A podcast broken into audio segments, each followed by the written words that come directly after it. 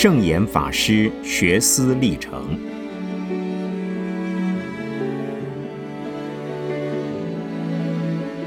圣严法师著。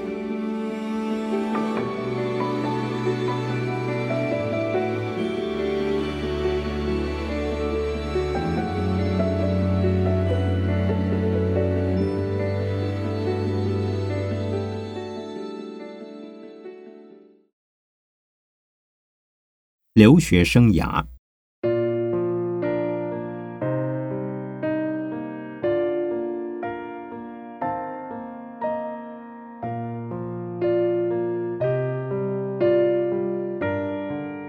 在我少年时代，没有想到留学的问题，因为凡是到日本留过学的僧人，很少对中国的佛教有所贡献，最多翻译几本书。要比起当时没有留过学而在国内非常受人崇拜的大德高僧，如虚云、弘一、印光、太虚，所谓中国近代佛教四大师来留学，似乎没有太多的用处。因此，到了台湾，第二度出家之后，还没想到要留学日本。虽然有几位跟我年龄相若、志气相似的青年僧去了日本。也有人鼓励我这样做。当时的我固然没有经费的后援，也没有这样的愿望，所以宁可入山而没有放羊。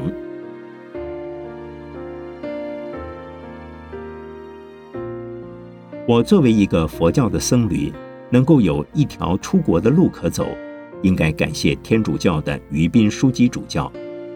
他是国民大会的主席，也是辅仁大学的校长。更是罗马天主教南京区的枢机，后来又升为红衣主教，所以他对中国国民政府是有很高的发言权的，真所谓一言九鼎。因为他们神学院的学生没有隶属于教育部的管辖，可是需要出国进修，因此向内政部进言，完成了宗教人员出国进修办法的合法性。当他们一批一批的出国，消息在报纸上披露之后，我们佛教界也就跟进，向政府要求宗教地位平等、权利平等，而被陆续的批准了好几位僧俗青年去了日本。于一九七五年，当我学成之后，以出席海外学人国建会的机会回国之时，在会场中遇到于书记，还当面向他道谢。我说：“托他的福，我也去日本留了学，完成了学位。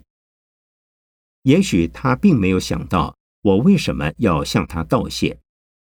当时他争取那样的立法的时候，是否也考虑到佛教徒出国，我不清楚。而我们佛教青年僧侣因此而得福，那是事实。从这个立场，我也常常赞成我们佛教徒，包括僧侣。”需要参加政治，进入各级政府的议会，才能够为我们佛教本身争取利益，为整个的社会提供智慧。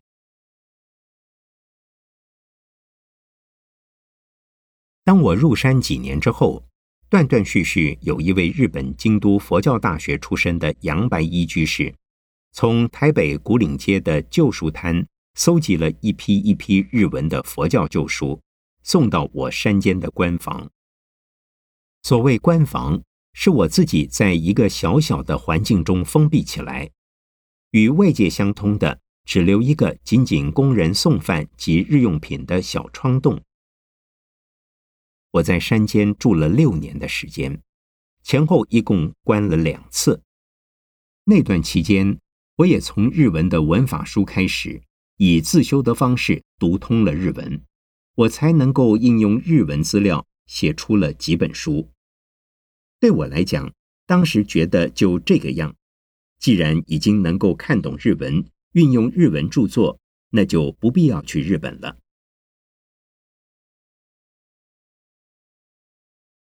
后来，由于基督教的刊物指明挑战以及公开的校正，说当时的佛教界，中国的佛教徒已经没有一个懂得梵文。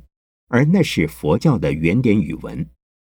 如是仅懂中文而不懂梵文，无疑是隔学抓痒，只能够猜测而不能够真正的了解佛法。不像天主教的神父或教士们，拉丁语的圣经原文是必修的课程，而且是每天都在读诵。我经过这样的一种刺激，虽然年纪已经快要四十岁，还是打着勇气说：“舍我其谁。”同时，我的好友张曼涛先生正在日本京都留学，常常给我写信，写的都是长信，讨论的都是宗教、哲学、佛教、佛学等的天下大事、历史大事。信中总会劝我，不管怎样，到日本看看，呼吸一下那边的新鲜空气也是好的。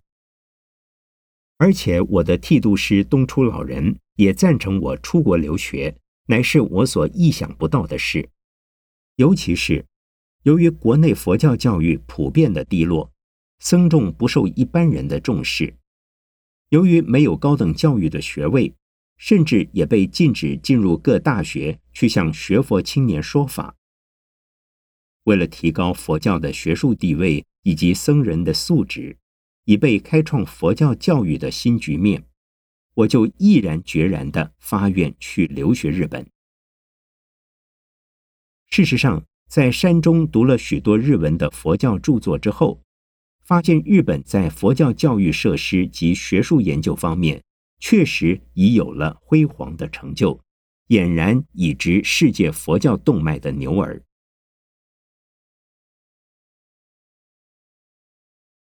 就这样，我于一九六八年二月。走出官房，离开高雄美浓的山区，到了台北，暂住于当时的首刹善导寺，以一年的时间做日本语文的听和写的准备，同时也在那个时段为该寺主持佛教文化讲座。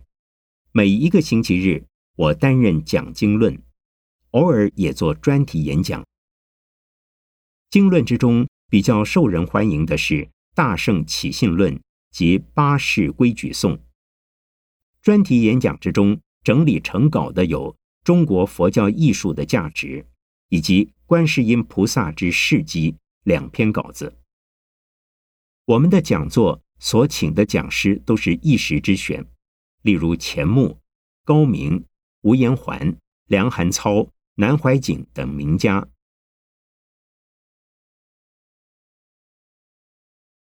在那段时日之中，我出版了《比较宗教学》，也到各地去演讲，其中包括基督教长老会设于阳明山的神学院。我已不再用犀利的眼光、尖锐的词风来针对基督教发言，对中国佛教系统的著作则多花了一点时间。有关于《楞严经》《圆觉经》《金刚经》。大圣起信论的著书和禅宗的语录下了一些功夫。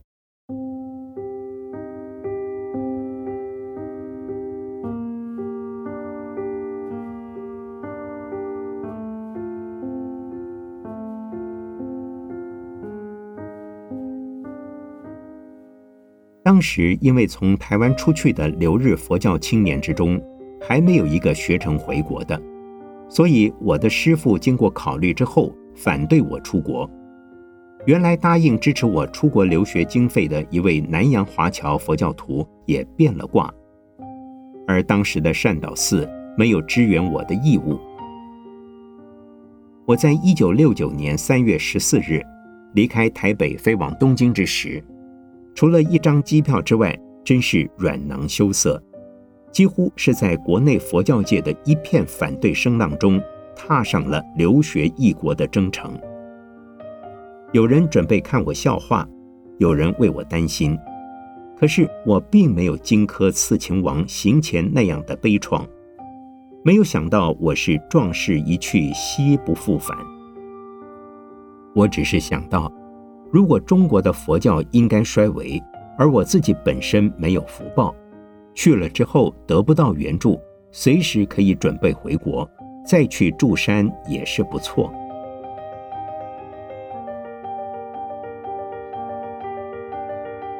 初到东京，向位于品川区的立正大学佛教学部办好入学的手续，便开始上课。进入课堂，发现我的年龄最老，同班的日本同学都是二十多岁，而我已经三十九岁。当我想到唐朝的义净三藏赴印度留学的时候，也是三十九岁，总算还有一点安慰。经过两个月，我都听不太懂，那些教授都是那么的亲切和蔼。日本的同学也很友善，有的能够把笔记借给我抄，有的每次上课之后把他们的笔记复印一份送我。同时，经朋友的介绍，我有了三位补习日文的老师，而且都是免费。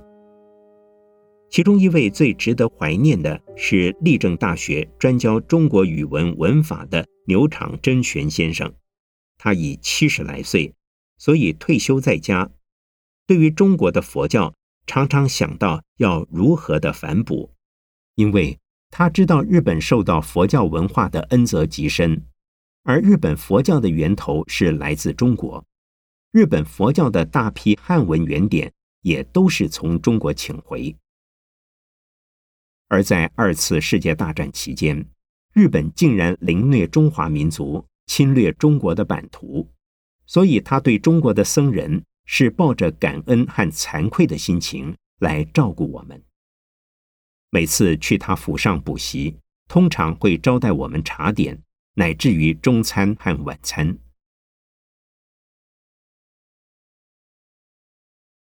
在我留学期间，还发生了另一个感人的故事，也是出于牛场先生的一手促成。那就是在一九七三年。他把印顺法师的《中国禅宗史》译成日文，送到立正大学，代为申请论文的博士学位。虽然跑腿的事都是由我代劳，而接洽的事由他负责。他跟印顺法师并不认识，只是为了感谢中国，所以自动发心，就在那年促成了中国第一位博士比丘的诞生。对于印顺法师虽然不算什么，但对于佛教在国内和国际的地位而言，关系的确重大。对于我的感受也很重要，所以我为此事也特别写了一篇文章，《划时代的博士比丘》，寄给国内发表。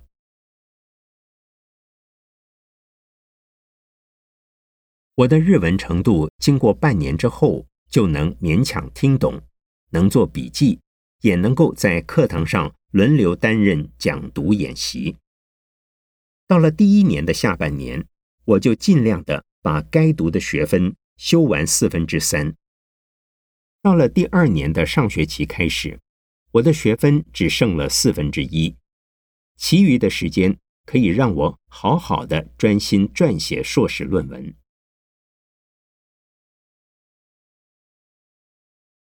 纵然我的外文程度太差，日文不好，英文不懂，第一年也选了范文和藏文。可是老师用日文讲范文，听不懂日文，怎么能听懂范文？经过一年，我也弄通了初级的范文文法，并且把一本基本范文文法的课本边学边译成中文，以备国内可以拿来作为教学之用。可惜寄到台湾的一家佛教杂志连载了几期之后，由于主编人员的更动，加上范文校对的麻烦，终止了刊载。再三追寻，那本原稿已不知去向了。而我自己的范文程度还是很差，日文的写作能力也是很低，因此我的指导教授华研学的专家。坂本幸男教授给我建议：中国人年纪又大了，而且开始的晚了，要专攻印度佛教不是不可能，但是花的时间可能要多些，最好还是选出中国佛教的题材来写。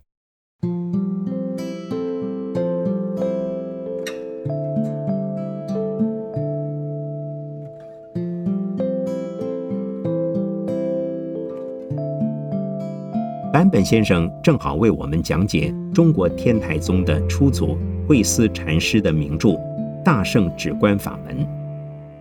他在讲解之时，常常遇到拦路的虎，那些疑难用日本人的解释法当然可以，因为我是中国人，所以常问我讲的对不对，或者干脆问我应该怎么讲。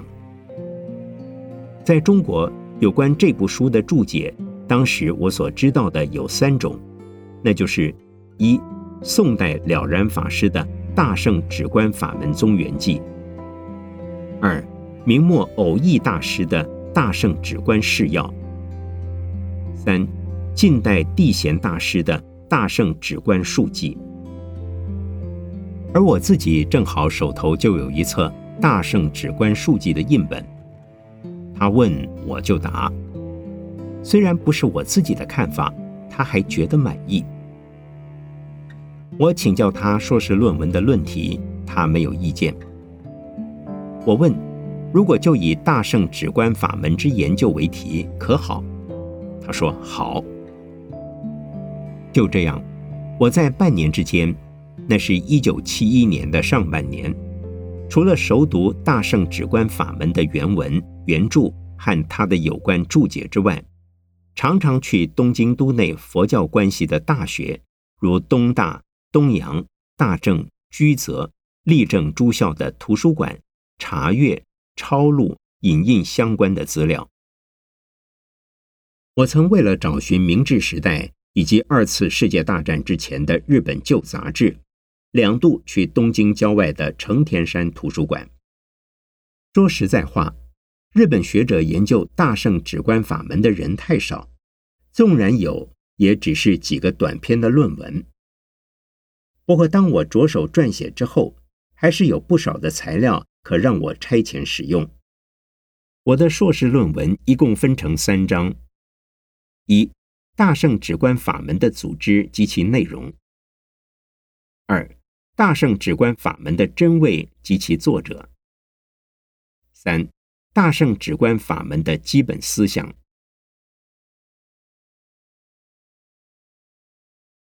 大圣止观法门》这本书在中国一向没有怀疑，它就是南岳慧思禅师的著作。可是到了十二世纪、十三世纪之间，日本天台学者郑真就对这本书举出了许多理由，说它不像是出于慧思禅师的作品。后来也有许多人讨论过这个问题，还是以郑真的观点最具代表性。而在中国，从来没有人提出类似的怀疑，我也不敢苟同郑真的看法，并且提出反证。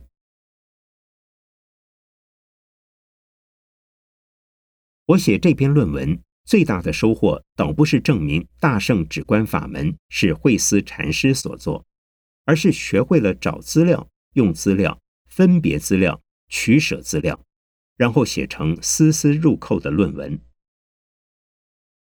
同时，我在第三章中研究分析了大圣止观法门的思想基础和根源，让我比较深入的接触到了跟该书最有关系的六种经论：一、如来藏经；二、圣曼经；三、入楞伽经。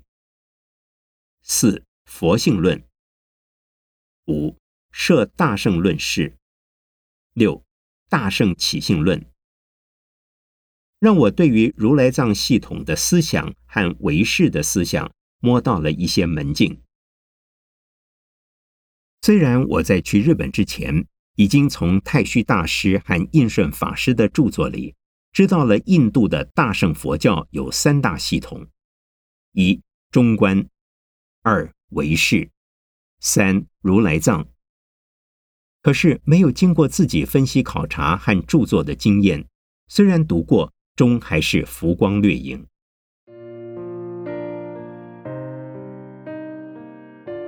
我的硕士论文写成之时，呈给指导教授看完，只有一句话，内容很好，可惜文字不够日本化。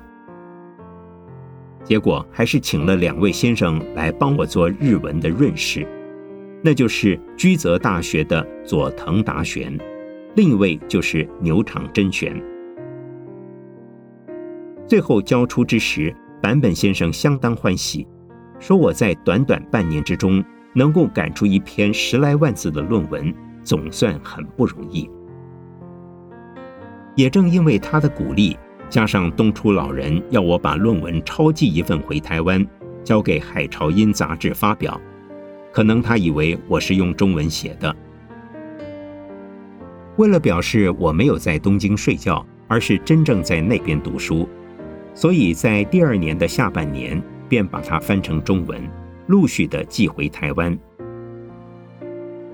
一九七一年十月，全书翻成。到了一九七九年，就由东初出版社出版。